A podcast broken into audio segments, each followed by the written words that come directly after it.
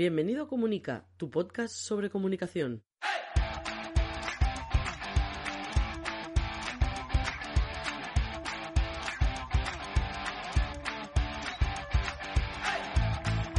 Capítulo 85 de Comunica, el podcast donde hablamos de qué, de qué vamos a hablar, de comunicación corporativa, de relaciones públicas, de comunicación no verbal, de gabinete de prensa, de estrategia, de gestión de la marca personal y la marca corporativa, y también durante el verano, como cada semana, bueno, de hecho han sido cuatro semanas, también de libros. Mi nombre es Raymond Sastre, consultor de comunicación. Empezamos.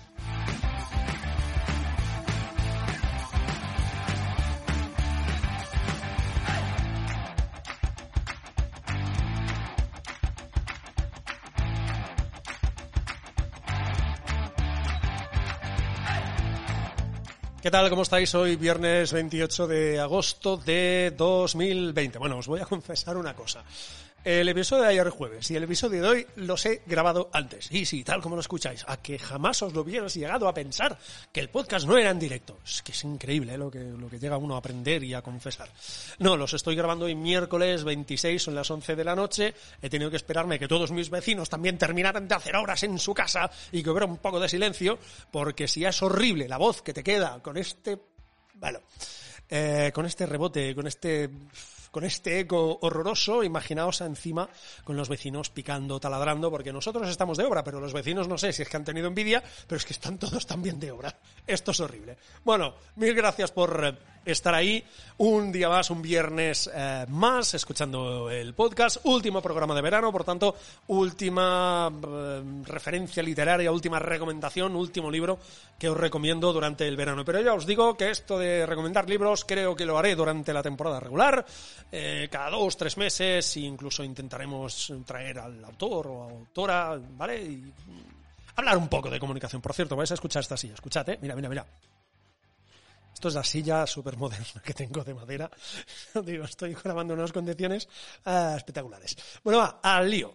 ¿Qué libro...? Espera, vamos a poner la musiquita de fondo. Venga, así nos va acompañando y no tengo la sensación de estar hablando al, no sé, a la pared que me devuelve mi voz.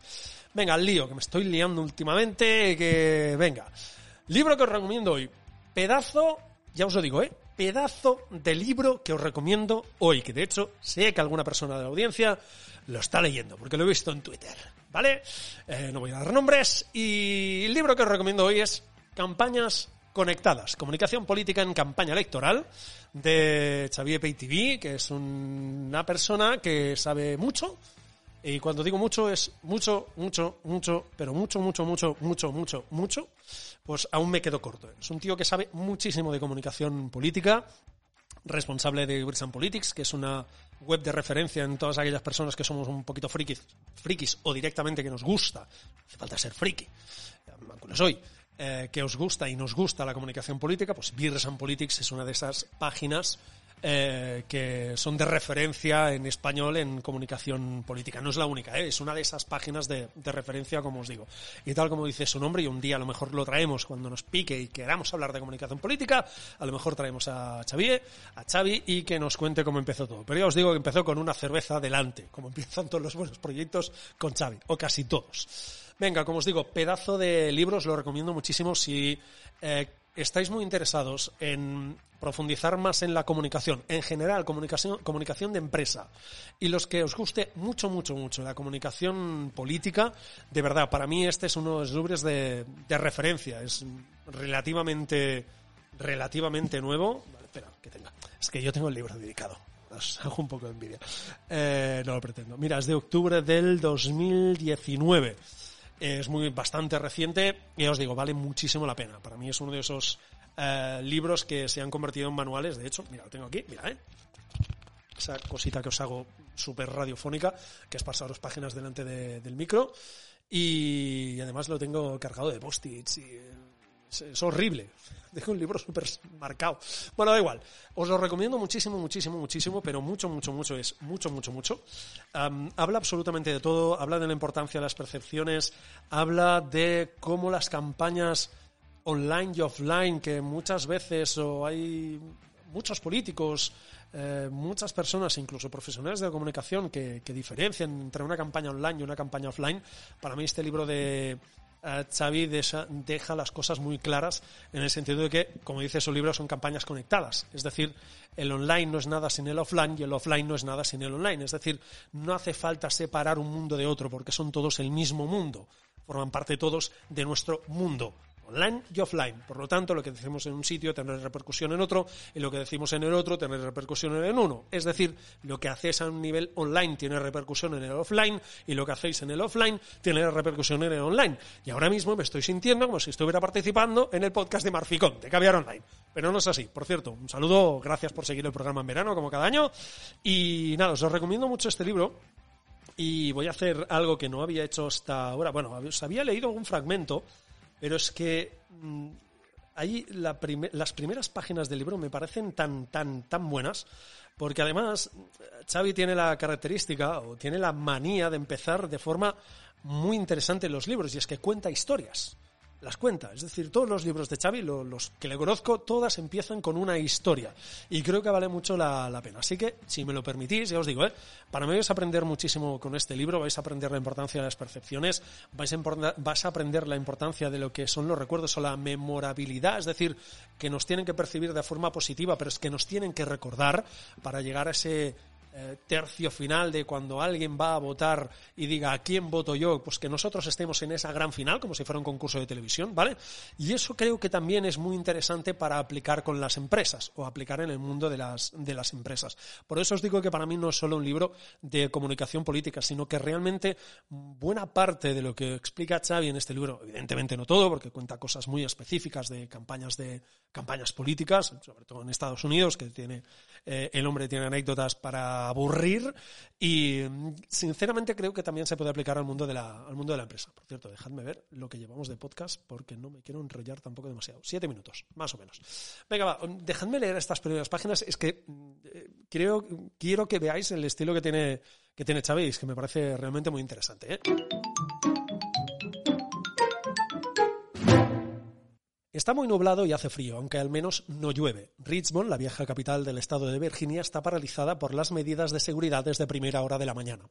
Es jueves 15 de octubre de 1992 y los candidatos están inquietos. Será la primera vez que un debate presidencial de Estados Unidos se realice mediante el denominado Town Hall, donde algunos de los 209 votantes indecisos escogidos harán sus propias preguntas a los tres candidatos, quienes tendrán dos minutos para responder.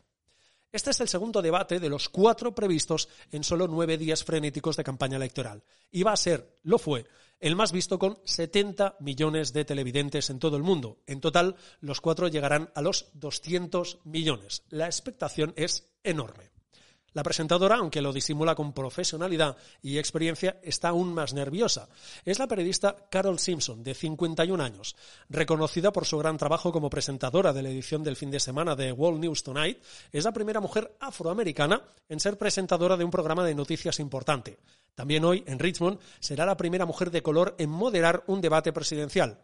La siguiente mujer, en este caso blanca, será Candy Crowley y ya en 2012, 20 años después, antes que ella, solo dos mujeres habían moderado, Pauline Frederick y Barbara Walters, ambas en 1976 y ambas blancas.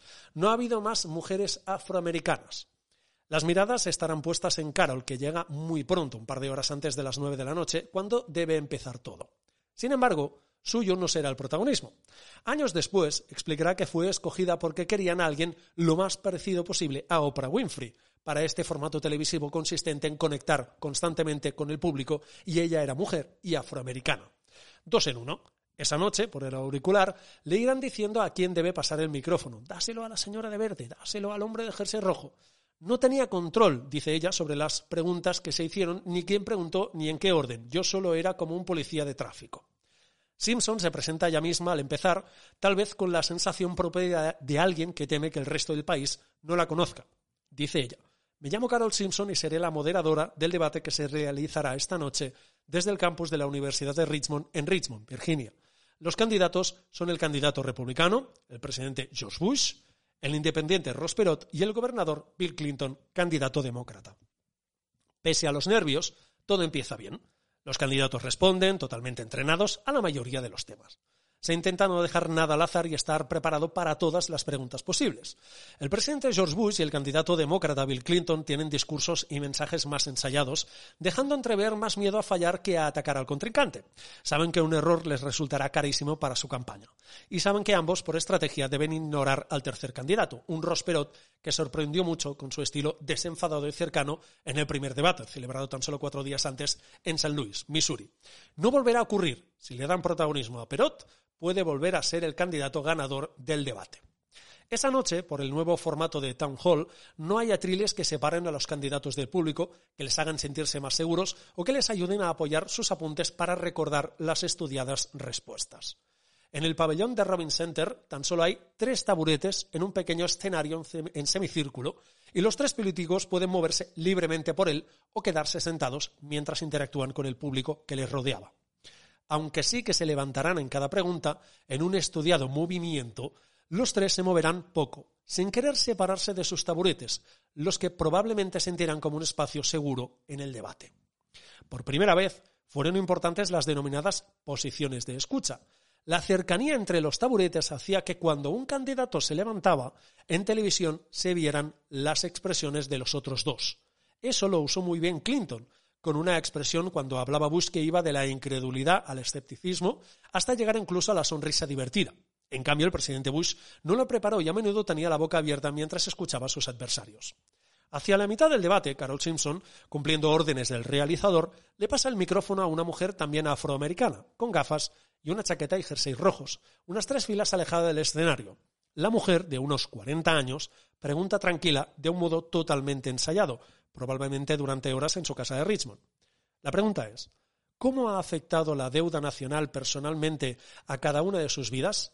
Y si no lo ha hecho, ¿cómo pueden encontrar una solución para los problemas económicos de la gente común si no tienen experiencia en lo que les está ocurriendo? Mientras ella está hablando, el presidente Bush mira su reloj un par de veces. Pero rápidamente pide rápidamente la palabra piensa que tiene una gran respuesta. Es breve e indica que la deuda le hizo abandonar su negocio y entrar en la política. Pero he vivido el sueño americano. Nadie ha tenido más suerte que yo en todo el espectro y las mayores riquezas de todas son mi esposa y mis hijos. Eso es verdad en cualquier familia, pero quiero a todos los niños. Quiero que estos jóvenes de aquí arriba puedan comenzar solo con una idea, como yo hice, y construir un negocio pero tienen que tener una economía básica fuerte y si estás endeudado es como tener una bola y una cadena a tu alrededor. Sin embargo, en un empresario millonario ese discurso no es muy convincente, dice Xavi. Le toca el turno a Bush. Bueno, creo que la deuda nacional afecta a todos. ¿Cómo le ha afectado a usted personalmente? insiste la señora del público, a lo que el presidente responde. Obviamente tiene mucho que ver con las tasas de interés. Ella está diciendo usted personalmente, interviene la moderadora al ver que el presidente no lo entiende. A usted, a título personal, ¿cómo le ha afectado? ¿Le ha afectado personalmente? Insiste de nuevo la mujer aún de pie. Bush finalmente responde, Estoy seguro de que lo ha hecho. Amo a mis nietos. Quiero pensar que van a poder pagar una educación. Creo que eso es una parte importante de ser un padre. Sobre su pregunta, tal vez yo lo entiendo mal, está sugiriendo que si alguien no tiene deudas, significa que la deuda nacional no le afecta y prosigue.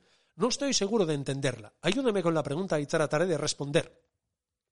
La señora del público empieza a narrar casos personales de conocidos suyos. Bueno, he tenido amigos que han sido eh, despedidos de sus trabajos, conozco a personas que no pueden pagar la hipoteca de sus hogares, el pago de su automóvil, yo tengo problemas personales con la deuda, ¿cómo le ha afectado? Y si no tiene experiencia, ¿cómo puede ayudarnos si no sabe lo que estamos sintiendo?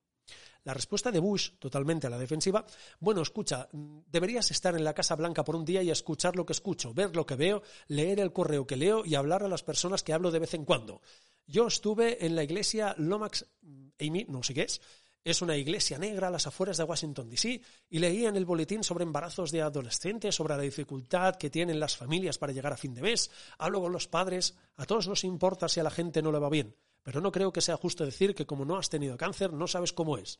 No creo que sea justo decir que si algo no te ha golpeado personalmente no puedes entenderlo. Creo que, en términos de recesión, por supuesto que lo sientes cuando eres presidente de Estados Unidos, y es por eso que estoy tratando de hacer algo al respecto, estimulando la exportación, otorgando más y mejores sistemas educativos. Gracias. Bush se sienta aliviado por haber terminado su respuesta. Inmediatamente, y aquí llega la parte importante, esta es mi pequeña aportación, Bill Clinton baja como un resorte de su taburete y se acerca al límite del escenario. Lo más cercano posible a la mujer, saliendo de la zona de confort que le supone el espacio donde están los otros dos candidatos, alejándose así de ellos y, metafóricamente, de sus respuestas. Dime otra vez cómo te ha afectado. ¿Conoces a personas que han perdido su empleo y su hogar? Pregunta Clinton dirigiéndose directamente a ella, mirándola fijamente. Sí, responde la mujer. Clinton, con un tono empático, continúa. Yo he sido gobernador de un estado pequeño durante 12 años. Te diré cómo me ha afectado. Cada año el Congreso y el presidente firman leyes que nos obligan a hacer más cosas y nos dan menos dinero para hacerlas. Veo gente en mi estado, gente de clase media. Sus impuestos aumentaron en Washington y sus servicios disminuyeron, mientras que los ricos obtuvieron recortes de impuestos. He visto lo que ha sucedido en estos últimos cuatro años y en mi estado, cuando las personas pierden sus empleos, es muy probable que yo conozca muchas por sus nombres. Cuando una fábrica cierra, conozco a la gente que la dirigía. Cuando los negocios quiebran, los conozco. Y he estado aquí durante 13 meses participando en reuniones como esta desde octubre, con personas como tú en todos Estados Unidos, personas que perdieron sus empleos, perdieron su sustento, perdieron su seguro de salud. Lo que quiero que entiendas es que la deuda nacional no es la única causa de eso, es porque América no ha invertido en su gente, es porque no hemos crecido, es porque hemos tenido 12 años de economía de goteo. Hemos pasado de primeros a duodécimos del mundo en salarios. Hemos tenido cuatro años en los que no hemos producido empleos en el sector privado. La mayoría de las personas están trabajando más duro por menos dinero del que ganaban hace 10 años. Es porque estamos en las garras de una teoría económica fallida. Y esta decisión que estás a punto de tomar sobre a quién votarás en las elecciones va acerca de qué tipo de teoría económica quieres no va sobre elegir a las personas que deciden que van a solucionarlo, sino a las que sí lo van a hacer. Creo que lo que tenemos que hacer es invertir en empleos en Estados Unidos, educación en Estados Unidos, controlar los costes de atención médica en Estados Unidos y volver a unir al pueblo estadounidense. La señora del público asiente mientras Clinton está hablando y finalmente dice gracias antes de sentarse. Carol Simpson también le da las gracias a Clinton y pasa el micrófono a otra persona del público se asistía así a uno de los momentos más recordados de los debates electorales, cuando Clinton se puso en la piel de una ciudadana estadounidense cualquiera, empatizó con ella y salió por unos minutos de la política y del lenguaje político para hablar el idioma que hablan los electores. Todas las percepciones que generó sobre él fueron positivas, mientras que las percepciones sobre su adversario, el presidente Bush, fueron negativas empezando por mirar repetidamente el reloj cuando una persona le hacía una pregunta que era importante para ella y siguiendo por no responder a lo que se le preguntaba e incluso reñirla de modo condescendiente por hacerle esa pregunta. ¿Qué os ha parecido? Sí, ha sido un poquito largo, por cierto, no sé lo que ha durado, ya lo editaré, no os preocupéis, y ya le daremos algo. Vale, ha sido un poquito largo. Pero es que mm, me parece muy bueno y muy buen ejemplo y un poco el resumen, ya os digo, eh, es aventurarme mucho, pero es un poco el resumen de lo que vendría a ser este libro. Buenas historias, buenos ejemplos de lo que tendría que ser la comunicación política en general y la comunicación en general. Bueno, mil gracias, me he alargado más de lo habitual, mil gracias por estar ahí, por escuchar el podcast en Spotify, Evox, Apple Podcast, Google Podcast, Podimo, TuneIn, Alexa y por suscribiros al podcast. Mil gracias por estar ahí. Nos escuchamos el próximo viernes en temporada regular y recordad, no se trata de comunicar más, se trata de comunicar mejor. Hasta la semana que viene.